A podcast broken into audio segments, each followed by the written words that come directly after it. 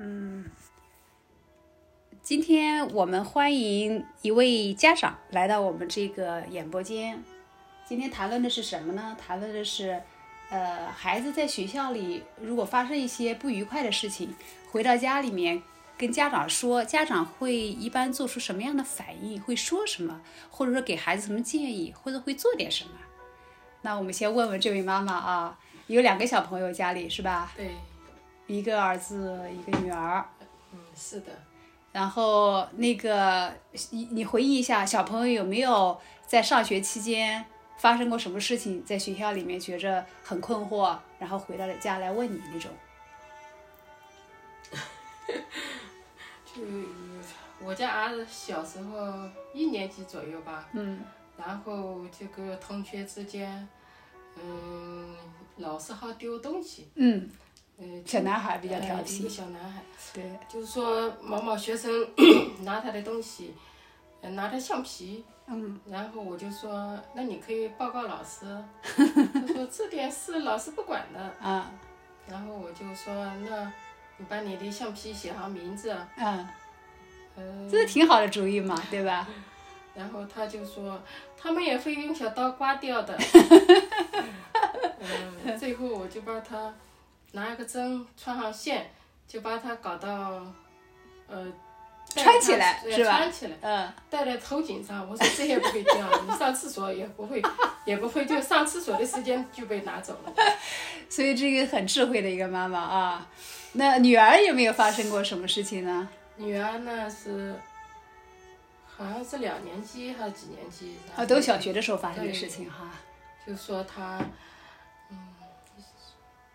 有一些东西不懂，嗯我们也没文化，然后我就说你可以多问问老师，嗯他就说多问老师，老师也嫌烦的呀。嗯我说那怎么办呢？你可以同学之间问一下吧，嗯因为你妈妈也不识字，嗯。没办法。所以你这个讲的这个事情，使我想起来一个小朋友，他也是觉得最近受了委屈。为啥呢？他是，呃，去问一道题，好像是数学。他问老师的时候呢，老师就说这么简单，你自己回去琢磨琢磨算了，就没有解答。然后这个小朋友呢，心里面是这样想的，他回去和妈妈说这件事情，就觉得很委屈。他就说，是不是因为我班级成绩不太好，所以老师有点针对我？然后可能妈妈也没有想出一个比较好的解释。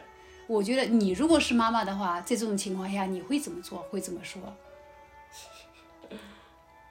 我会跟小朋友说你，也许你不要想那么多，嗯嗯，老师不会针对你一个人，嗯或是我打电，我叫那位妈妈打电话问一问老师到底是什么情况，嗯是他讲的是正确还是不正确？嗯，就小朋友说的属实不属实，对对吧？还要问问到底为什么老师当时会有这种反应，是不是？是的，嗯，然后其实我在跟你聊这个事情的时候，因为我作为一个老师的话，我就想到从老师的角度怎么去看这个问题。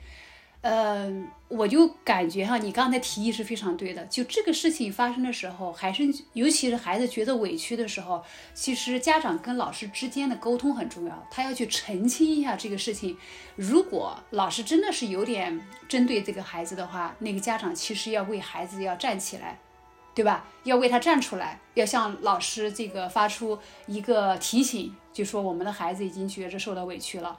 但是很多情况下，我感觉，呃，老师不会针对孩子。你像刚才说的这个情况，我就想到什么了呢？就是因为这个小朋友说，呃，后来又有一个孩子问了同样的问题，然后老师就很热情的在班级里面做了一个公开的解答。其实这件事情使我想到什么了呢？就是可能不是小朋友想的那样，是因为老师针对他，就是他成绩好或者不好，那个小朋友成绩好或者不好，而是因为有一个第一个孩子来问的时候，老师会觉得这个题目挺容易的。但是如果是有第二个小朋友来问同样的问题，老师可能就犯嘀咕，你知道吧？他就觉得，耶，也许这道题不是我想象那么简单，是吧？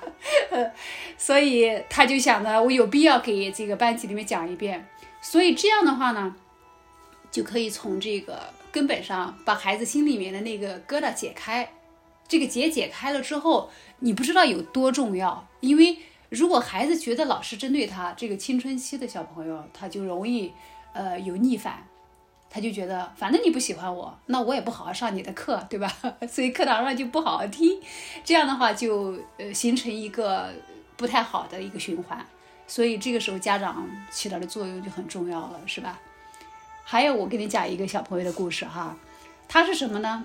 就是刚才提到，在那个一般农村的那个老师对孩子反倒管束的比较少，对吧？你说，呃，好像挺比较羡慕城里的这个老师对孩子的这个关心好像比较多一些，管理的多一些。但是事实上有时候适得其反。我就给你讲一个这样一个真实的一个例子，是一个学生，他说他那个小学的时候，呃，也是班级有个小朋友。他的最心爱的一个什么玩具丢了，然后他就跟老师告状，并且就非常肯定是这个学生拿的。然后那个老师呢就找到了这个学生，说：“如果是你拿的，你就交出来，呃，我们也不会做任何处理。你如果是这个孩子的，就这个学生的家长，如果孩子跟你说。”我没拿，然后那个同桌说是我拿的，并且老师当着很多同学面找到我说要我交出来，然后不跟我算后账。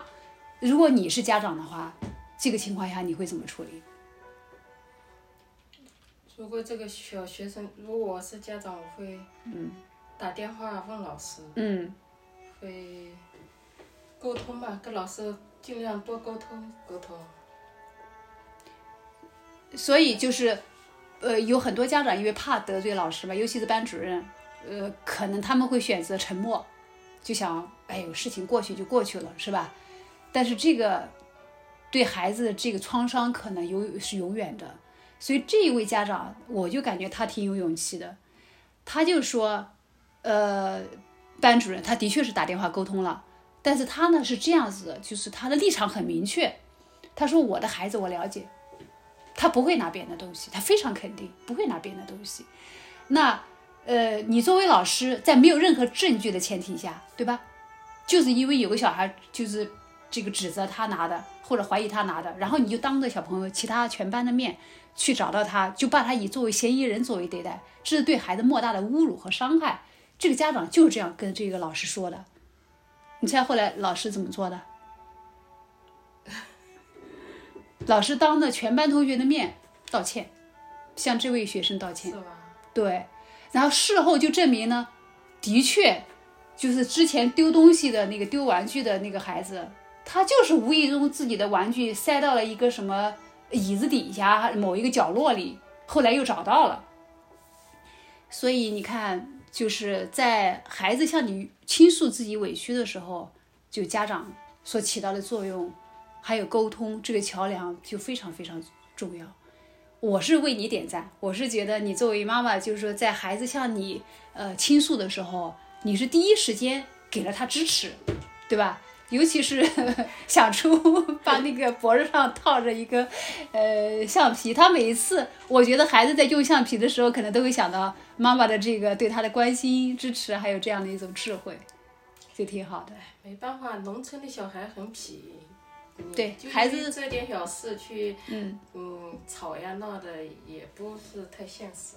嗯，所以就说在跟老师沟通的前提下，家长呢要用一些方式来去这个消化掉这个相互之间产生的一些，无论是误会也好，还是矛盾也好，其实很的确是很重要的。